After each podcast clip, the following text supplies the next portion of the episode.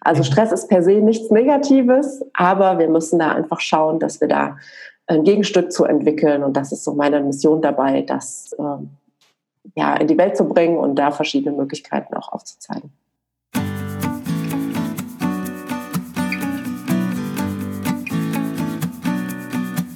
Herzlich willkommen zum Podcast von Nadine Kutz mit dem wunderbaren Titel De-Stress You, der Podcast für mehr Stresskompetenz im Arbeitsalltag. Heute begrüßt sie als Gastgeber ausnahmsweise Olaf Käser-Wagner. Wir haben die Folge 17 aufgenommen, gemeinsam und äh, während dieses Austauschs, da kam der Gedanke dazu, kam die Idee dazu, wir könnten doch mal die Rolle wechseln und mal wirklich über dich sprechen. Und heute stehst du im Fokus für deine Hörerinnen und Hörer. Herzlich willkommen. Hallo, lieber Olaf, ich danke dir für diese Möglichkeit und ich lasse mich gerne mal auf dieses Experiment ein und freue mich total auf das Gespräch mit dir. Ja, sehr schön. Äh, das ist jetzt die 18. Folge und ähm, ich habe mich lange Zeit auch mit Biografien beschäftigt und äh, wir kennen das 18. Lebensjahr als so eins, wo man sagt, ach, da ist man so eigentlich erwachsen, meistens aber doch noch nicht so ganz richtig, aber irgendwie ist dein Podcast gerade sozusagen in die Volljährigkeit gekommen. so kann man das sehen. das, vielleicht ist das vielleicht auch ein guter Anlass, äh, mal wirklich nochmal dich äh, äh, zu interviewen und da hinzugucken. Du hast es ja De-Stress You genannt. Das geht ja um Stressbewältigung. Mhm. Und wenn man so guckt, was du an Themen hast, das geht von positive Psychologie, Loslassen mit Bogenschießen, Ressourcen, Kontakt stehen. Also du hast so ganz viele unterschiedliche Bereiche, immer, immer wieder Naturthemen dabei, immer wieder so das Achtsame auf sich selber. Ähm, ist es für dich, äh, warum ist Stress für dich da so dieser Kernfokus? Mhm. Also das kommt für mich so ein bisschen aus der Arbeit, die ich damals in meiner Personalentwicklungstätigkeit gemacht habe, die ich ja über zehn Jahre lang ausgeführt äh, habe in dem Unternehmen Rewe in Köln und äh, habe dann da in meiner Arbeit mit meinen äh, Kunden da schon gemerkt, dass das Thema Stress eigentlich das ist, was häufig hinter allen Übel steht und die Quelle allen Übels ist. Und äh, habe das natürlich auch bei mir selber erfahren, dass der positive Umgang mit Stress äh, ein Faktor ist für das Wohlbefinden und für ja auch handlungsfähig bleiben in dem Alltag mit all den Anforderungen, die auf uns hereinprasseln. Und habe dann wirklich angefangen, mich ganz intensiv mit dem Thema auseinanderzusetzen und habe dabei gemerkt, dass es ganz, ganz viele verschiedene Wege gibt, das Thema Stress zu bearbeiten und äh, ja, für mehr Resilienz, für mehr Widerstandskraft, für mehr Wohlbefinden zu sorgen. Und so kommen diese ganz unterschiedlichen Themen zustande, weil ich eben diese Menschen auf dem Weg kennengelernt habe und äh, ja, mich für die Geschichten dahinter interessiert habe, warum das dann genau hilfreich ist, um Stress zu bewältigen. Wenn du dich jetzt so erinnerst, gibt es da bestimmte Sachen, gibt es da so ein Highlight, wo du sagst, boah, das war besonders äh, neu für mich in dem Gespräch, was du geführt hast im Podcast? Ach, da denke ich, da gibt es ganz, ganz viele verschiedene ähm, Highlights und Erkenntnisse, die ich gewonnen habe. Da möchte ich gar nicht so eins besonders hervorheben. Also ich würde sagen, dass ich so unterm Strich ähm, wirklich lerne, dass es einfach so viele verschiedene Möglichkeiten gibt und dass die ganz individuell ähm, passen müssen. Also dass, glaube ich, jeder einen anderen Zugang zu den unterschiedlichen Themen hat. Und so habe ich nochmal für mich mehr gelernt, dass Stress wirklich was ganz, ganz Individuelles ist und Stressbewältigung demnach auch. Mhm. Wenn du sagst Stress, dann ist das, ist das für dich erstmal eher negativ konnotiert oder ist das auch, gibt es das auch in der positiven Variante? Ja, also das ist natürlich auch das, was ich gerne meinen Klienten immer erstmal erkläre, dass natürlich Stress per se was total Gutes und Positives ist, weil unser Körper da einen total guten Mechanismus entwickelt hat, ähm, auf bestimmte Gefahrensituationen zu reagieren. Was in der heutigen Zeit natürlich ist, äh, die Anforderungen, die an uns gestellt werden, täglich versetzt unseren Körper in so einen Dauerstress. Und wir haben häufig da fehlt uns häufig die Möglichkeit, da wieder in die Entspannung zu kommen. Und das ist das, was sozusagen ganz wichtig ist, dass eben auch die Entspannung folgt. Und so kann das unser Körper ganz gut kompensieren. Dafür sind wir auch gemacht. Und äh, deswegen geht es mir darum zu gucken, wie können wir denn wieder mehr in die Entspannung kommen bei all diesen ähm, ja, Herausforderungen, die unser Alltag so an uns heranträgt. Also Stress ist per se nichts Negatives, aber wir müssen da einfach schauen, dass wir da ein Gegenstück zu entwickeln. Und das ist so meine Mission dabei, das ähm, ja, in die Welt zu bringen und da verschiedene Möglichkeiten auch aufzuzeigen. Wenn du das ähm, als Frage formulieren solltest, ne? also du hast gerade gesagt, äh, du möchtest gerne das in die Welt rausbringen, das ist deine Mission. Wenn du das als Frage formulieren solltest, welche Frage bearbeitest du mit? Wie würdest du die Frage formulieren? Mhm. Also die Frage wäre vielleicht sowas in die Richtung wie, ähm, wie schaffe ich es, bei all diesen Anforderungen und bei all dieser Komplexität, die mein Alltag mit sich bringt, äh, in einer Balance zu bleiben, handlungsfähig zu bleiben und ähm, gleichzeitig auch noch Spaß und Freude am Leben und Arbeit zu haben. Da hast du jetzt unterschiedliche Lösungswege sozusagen oder unterschiedliche Puzzlesteine gefunden, die eben beispielsweise auch im Bogenschießen liegen können. zum Beispiel. Das ist ein Angebot, was ich meinen Hörerinnen und Hörern machen möchte. Und ich verstehe den Podcast so ein bisschen als so eine Art Blumenstrauß. Ja. Und, ähm, ja, jeder kann dann für sich rauspicken, was einem äh, am ehesten zusagt, am ehesten liegt, was äh, resoniert.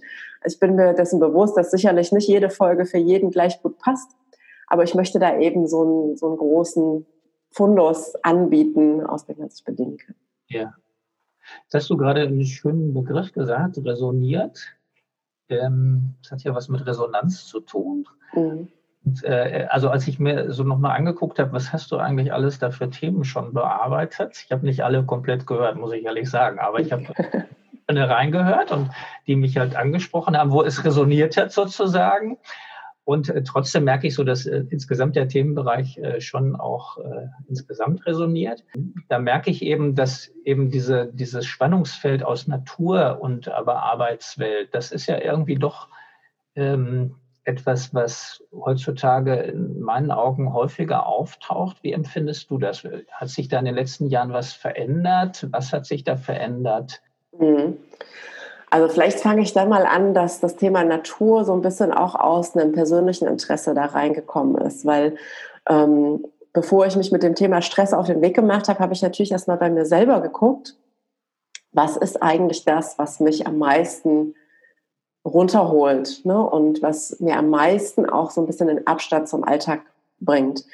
Und da habe ich für mich entdeckt, also das habe ich für mich reflektiert, nicht erst entdeckt, sondern reflektiert, dass ja doch schon das viele draußen sein und ähm, Sport in der freien Natur zu machen und spazieren zu gehen, ein wesentlicher Faktor ist, dass es mir gut geht und dass ich auch wieder stressige Phasen ausgleichen kann. Und ähm, da bin ich dann halt einfach so ein bisschen tiefer eingetaucht und habe mich mit dem Thema Natur intensiver beschäftigt. Und mir war klar, das muss unbedingt ein Bestandteil meiner Arbeit sein. Äh, zum einen, weil ich auch finde, dass wenn man in der Natur ist, nochmal so ein ganz anderes Loslassen erfährt und durch dieses Loslassen nochmal ganz, ganz viel neue Ideen, kreative Lösungsmöglichkeiten von Problemen irgendwie eintreten, die sonst, ich sag mal, in geschlossenen Räumen eher festgefahren erscheinen. So. Mhm.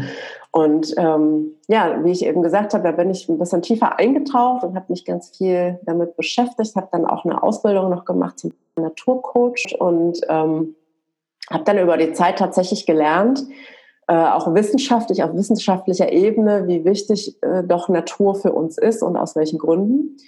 Und deswegen ist es auch so ein Anliegen von mir, die Natur wieder zurück in unser Leben und auch in unsere Arbeitswelt zu holen, weil ich eben der Meinung bin, dass wir sehr, sehr stark entkoppelt sind von der Natur. Und ich möchte das wieder in so eine sehr ähm, anfassbare, ähm, pragmatische ähm, Weise schaffen, dass wir da wieder in Kontakt kommen, um dann auch solche Probleme, wie wir das eben haben mit der Klimakrise, dann auch wieder ganz anders sensibilisiert dafür zu sein und auch wieder uns als Teil der Natur zu verstehen, der wir ja nun mal sind.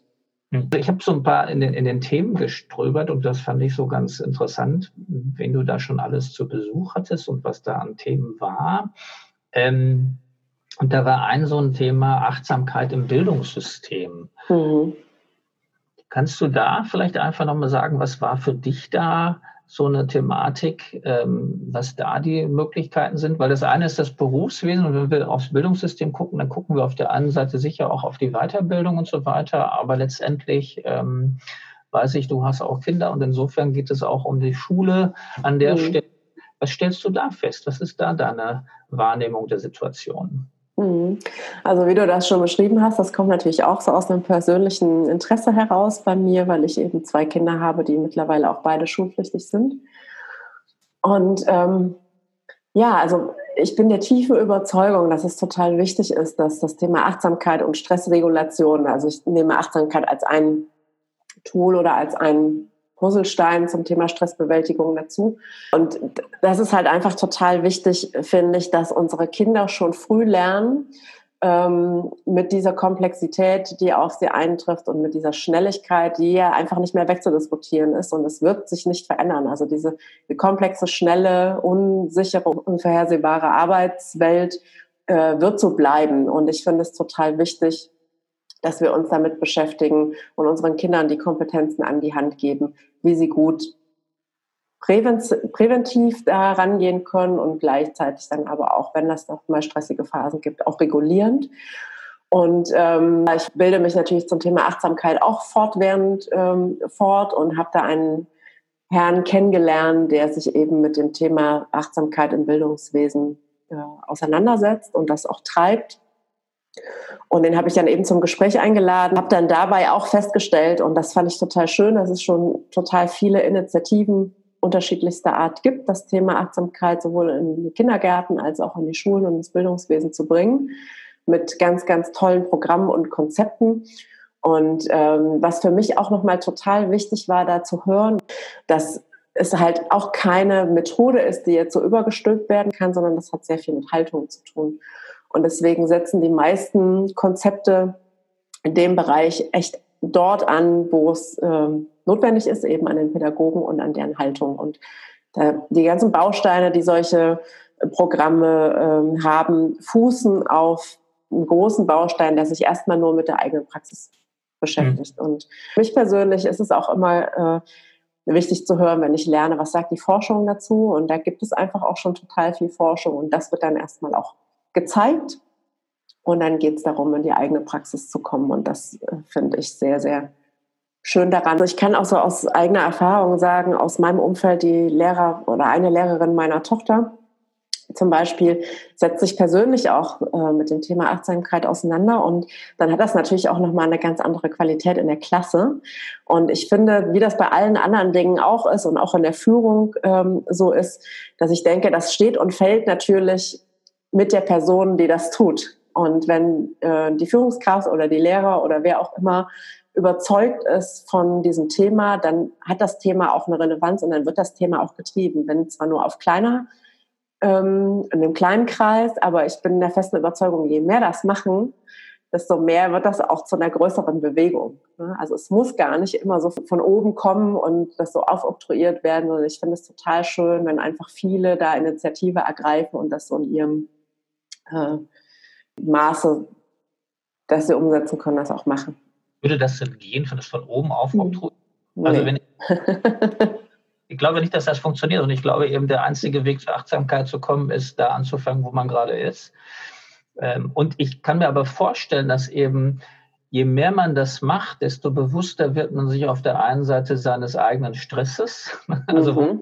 den Stress als negativen Druck hat, aber auch wo man den wo man die Freude hat und merkt, wo fließt mir Energie zu, was auch, äh, was ja einen auch dann treiben kann. Also ne, diese positive Seite, ähm, äh, also ich weiß, ich habe so ein paar Tätigkeiten oder Projekte, die ich gerne vorantreibe, wo, wo ich total Stress kriege, aber im positiven Sinne, weil mich das so antreibe. Ich sage, ja, ich muss mhm. dann noch machen und dann ähm, ist morgens früh kurz nach dem Aufstehen irgendwie, muss ich dann da kurz noch eine Notiz machen oder was weiß ich nicht. Also so, und das, glaube ich, kommt aber, wird sozusagen wahrnehmbarer durch die Achtsamkeit, die Absolut. ich zuteil werden lasse. Ja, und ich möchte noch mal was dazu sagen, wenn du sagst, ne, von oben äh, auf oktroyiert, natürlich funktioniert das nicht, aber häufig ist es ja so, dass äh, ähm, ja, wie die Achtsamkeit so ein Trend wird oder so ein Hype. Und dann mhm. schreibt man sich das irgendwie auf die Fahne, auch als Unternehmen zum Beispiel, oder dann eben auch, wenn man jetzt sagt, ja, wir machen das jetzt im Bildungswesen.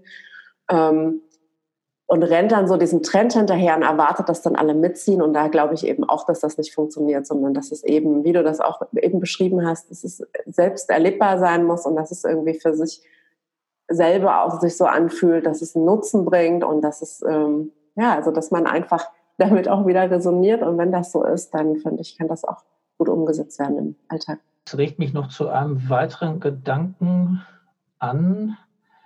Ähm, und zwar, wenn man sagt, Unternehmen schreiben sich das so auf die Fahne, woran würdest du denn erkennen, dass es wirklich gelebt wird?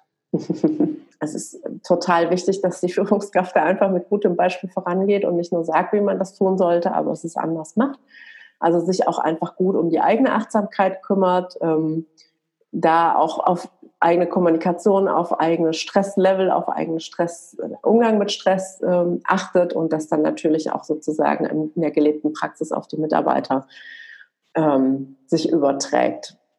Ich denke, da gibt es ganz, ganz viele Möglichkeiten, wo man, in welchen Bereichen man Achtsamkeit erkennen kann. Aber für mich ist es auf jeden Fall ähm, ja sehr im strukturellen als auch in der Kommunikation ähm, erlebbar. Und wenn du dich da wissenschaftlich mit beschäftigst, mhm. da Studien, die nachweisen, wenn ich das möglich mache im Unternehmen, dass mehr Achtsamkeit gelebt wird, dass die, äh, die Mitarbeitereffektivität, Zufriedenheit und so weiter, dass die steigen? Ja, da gibt es verschiedene Studien. Es gibt auch eine aktuelle Studie, die zusammen mit der Boston Consulting Group äh, durchgeführt wurde, wo es auch darum geht, dass eben auch Teamleistung und Kreativität dadurch steigt, wenn man sich ähm, einfach regelmäßig in der Achtsamkeit übt. Ähm, es gibt natürlich auch viele Unternehmen, die immer mehr Achtsamkeitsangebote haben. Das habe ich jetzt eben noch nicht erwähnt. Das ist natürlich auch noch ein Teil äh, wo Achtsamkeit im Unternehmen spürbar wird? Gibt es Angebote, zu denen ich mich regelmäßig dazu setzen kann oder, ähm, ja, oder mich weiterbilden kann? Und ähm, ich habe zum Beispiel auch ein Gespräch geführt mit dem Nils Behlich, der mal berichtet hat aus äh, der unternehmensinternen Perspektive, wie Achtsamkeit da gelebt wird von der Rational AG. Äh, die haben das da sehr erfolgreich eingeführt und haben da auch selber gemessen, welche Effekte das auf Stress, auf Wohlbefinden, auf Kommunikation, auf Führung, auf Kreativität, auf Teamleistung und so weiter hat und haben dann auch positive Effekte feststellen können. Und die haben zum Beispiel auch so, so eine Einrichtung, dass sie jeden Morgen, äh, das wird dann angeleitet von verschiedenen Kollegen, äh, achtsam in den Tag starten mit einer kleinen Praxis, die so 20 Minuten geht. Und da kann sich jeder Mitarbeiter, der möchte, dann einfach äh, mit dazusetzen oder auch nicht. Also es ist ganz ungezwungen und sowas fand ich halt auch eine, eine sehr, sehr schöne Einrichtung. Und das ist Arbeitszeit bei denen wirklich? Ja. Ja, toll. Ja. Also ich total äh, begeistert von, was es inzwischen da schon gibt und äh, dass man eben da wirklich zunehmend was von hört und dass es eben äh, offensichtlich sehr gut funktioniert, genau. Ja. Wenn du dir was wünschen würdest für deine Selbstständigkeit, so sagst du in zehn Jahren, wäre das dann? Wie sähe das aus? Ich meine, deine Kinder sind dann älter, die sind dann wahrscheinlich gerade noch in der Schule teilweise oder vielleicht mhm. und äh, und äh, dann kommt eine neue Lebensphase und dann äh, sagst du so, was wünschst du dir eigentlich, äh, wo deine Selbstständigkeit hingeht? So mit diesem Thema Stress, mhm. äh, Natur. Also dazu vielleicht auch nochmal, ich bin im Moment wirklich, also bin ja jetzt drei Jahre selbstständig mit dem Thema und äh, merke schon, als ich damit angefangen habe, dass so der Wunsch nach diesen Themen lauter wird und dass ich auch mit dem Thema Natur, mit dem Thema Achtsamkeit und jetzt kommt auch noch das Thema äh, ganzheitliche Gesundheit äh, dazu, wo ich mich auch gerade noch zusätzlich ausbilden lasse. Ähm, dass das verstärkt angenommen wird und dass Menschen danach, sich danach sehnen. Wenn ich so in Richtung zehn Jahre blicke, dann könnte ich mir, würde ich mir wünschen, dass da einfach noch viel, viel mehr Offenheit da ist. Also, das ist ja vorhin schon mal angesprochen, das Thema Natur, so langsam kommt das.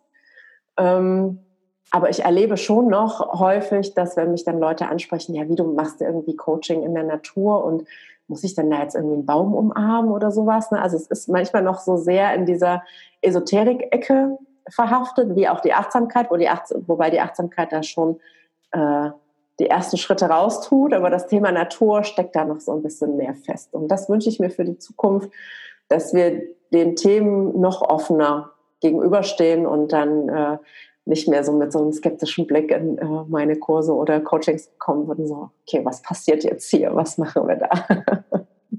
Ja, sehr schön. wenn du sagst, so, du bist jetzt Einzelperson unterwegs und bist aber, wenn man das so sieht, mit wem du dann Gespräche führst, das sind ja in der Regel auch Kontakte, mit denen man irgendeine Beziehung hat, so dass man sich da auch mal abstimmen kann. Wie siehst du denn die Zukunft? Geht das eher aufs Vernetzen hin und wirklich dann aufs äh, Co-Kreieren von neuen Sachen? Oder äh, wird das so sein, dass es nach wie vor so bleibt, dass wir da ähm, als Einzelkämpfer uns nur dann vernetzen, wenn es sozusagen was Gemeinsames zu tun gibt gerade? Mhm. Also für mich war Vernetzung schon immer sehr wichtig. Auch damals, als ich noch nicht in der Selbstständigkeit war und im Unternehmen gearbeitet habe, fand ich schon Netzwerke immer sehr, sehr wertvoll. Das ist ein gegenseitiges Nehmen und Geben und ich habe das auch nie, und so sehe ich das auch in der Selbstständigkeit, nie so als Konkurrenz oder den anderen ausboten empfunden, was ja auch häufig noch so mitschwingt, wenn man äh, mal das, auf das Thema guckt, Wissen teilen.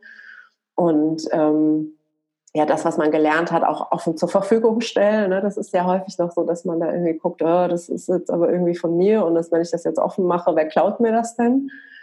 Ähm, so denke ich nicht. Also ich finde Vernetzung und Co-Kreieren total wichtig und es ist mir schon immer, wie gesagt, ein großes Anliegen gewesen und wird es auch weiterhin sein, dass ich mich mit den Menschen, die auch was zu sagen haben, die sich mit interessanten Themen beschäftigen, die sich mit Themen beschäftigen, die die Gesellschaft vorantreiben, mit denen möchte ich einfach zusammenarbeiten, egal in welcher Form und wenn es nur ein Austausch ist. So ist das auch aktuell. Ich viel Zeit dafür einräume, dass ich mich mit Menschen zum Mittagessen treffe.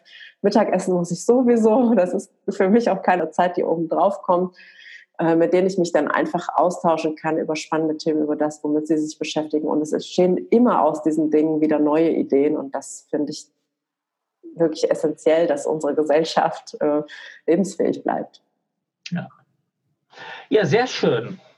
Nadine, es war mir ein großes Vergnügen, heute mal dich in den Fokus zu rutschen und mit dir über deine Arbeit da zu sprechen und dich da zu erleben, weil ich glaube, dass es tatsächlich auch spannend ist, äh, verbirgt sich so dahinter? Natürlich wirst du oft so deutlich in deinen Gesprächen, weil du natürlich Fragen hast und äh, das stellt dich auch da. Aber sehr schön, dass du heute einfach mal Zeit hattest und äh, über dich sprechen konntest. Ich bedanke mich für deine Antworten und äh, freue mich, ähm, dass wir deinen Hörerinnen und Hörern damit vielleicht einen weiteren Ohrenschmaus bereiten. Vielen Dank, lieber Olaf. Mir hat es sehr viel Spaß gemacht. Es war für mich ganz ungewohnt, mal in der anderen Rolle zu sein.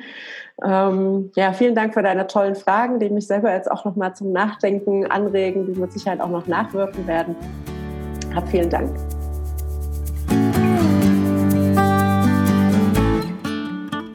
Nun bin ich ganz gespannt zu hören, wie dir diese Folge gefallen hat. Würde dich darüber hinaus auch ein Rückblick auf vergangene Folgen mit besonderen Aha-Momenten interessieren? Lass mich sehr gerne wissen, was du darüber denkst. Alle Links zu den angesprochenen Folgen, zur Achtsamkeitsstudie und zum Teilen deiner Gedanken findest du in den Show Notes.